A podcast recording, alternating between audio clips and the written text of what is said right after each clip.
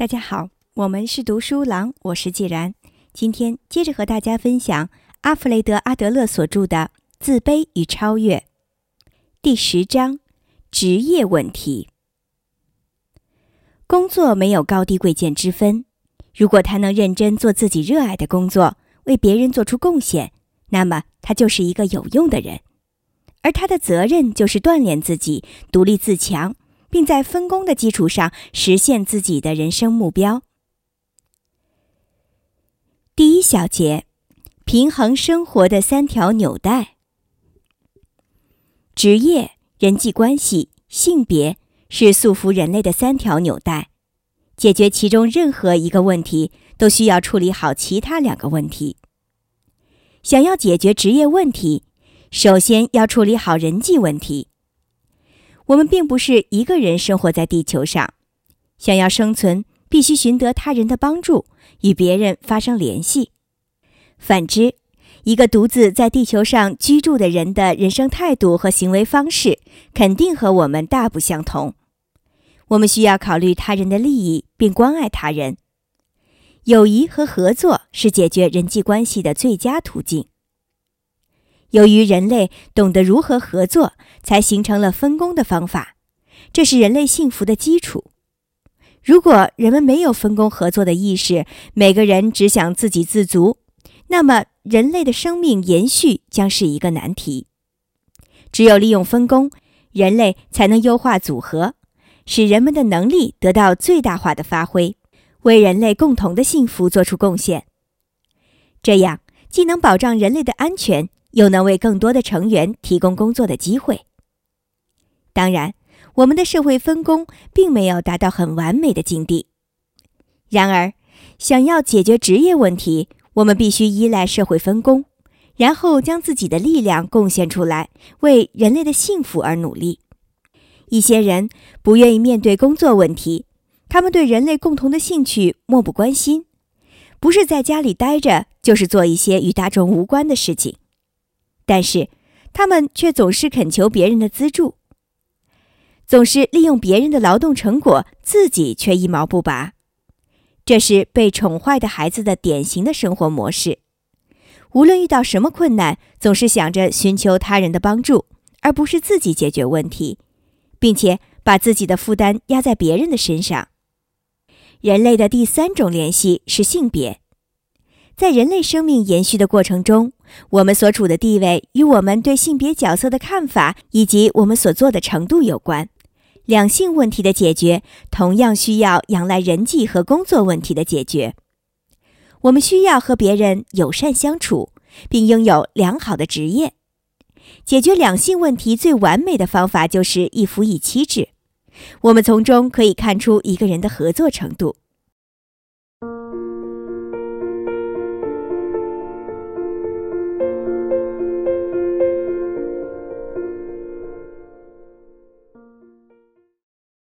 第二小节，职业的早期训练。上面所说的三种问题是相互联系的。如果要解决一个问题，必定要依赖另外两个问题的解决。它们其实是同一个问题的不同侧面，即人类必须在所处的环境中持续发展下去，生生不息。母亲是对孩子的职业兴趣产生影响的第一个人。在孩子四五岁的时候，他们所受到的影响会对以后职业的发展起着决定性的作用。当有人向我寻求职业指导时，我总会问他们童年的梦想是什么，以及小时候对什么东西最感兴趣。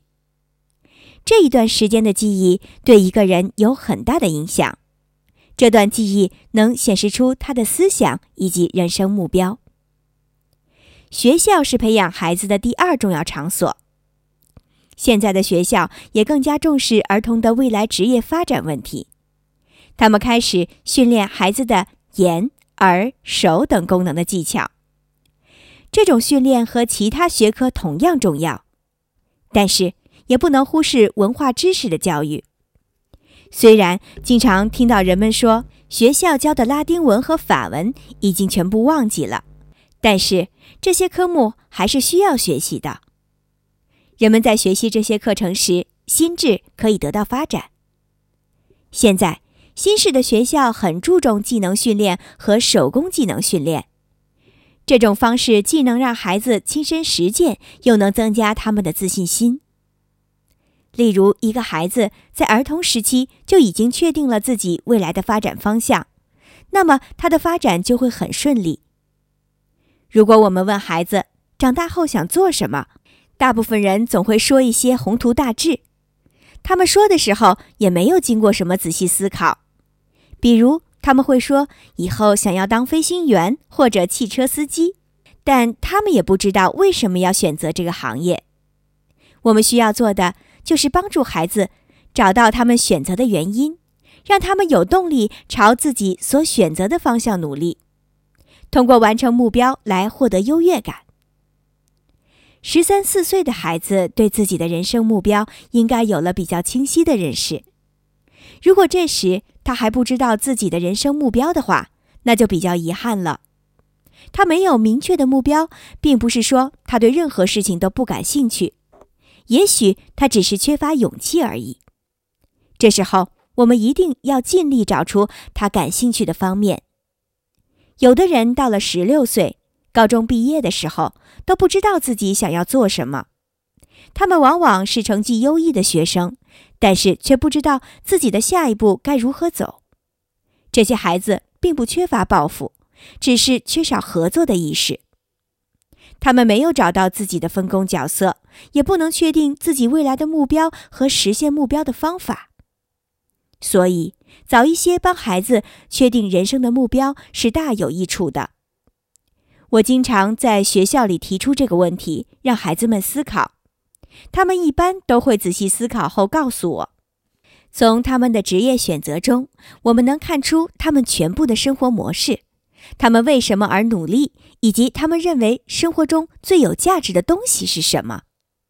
我们要让他们选择那些在他们心中最有意义的工作。工作没有高低贵贱之分。如果他能认真做自己热爱的工作，为别人做出贡献，那么他就是一个有用的人。而他的责任就是锻炼自己，独立自强，并在分工的基础上实现自己的人生目标。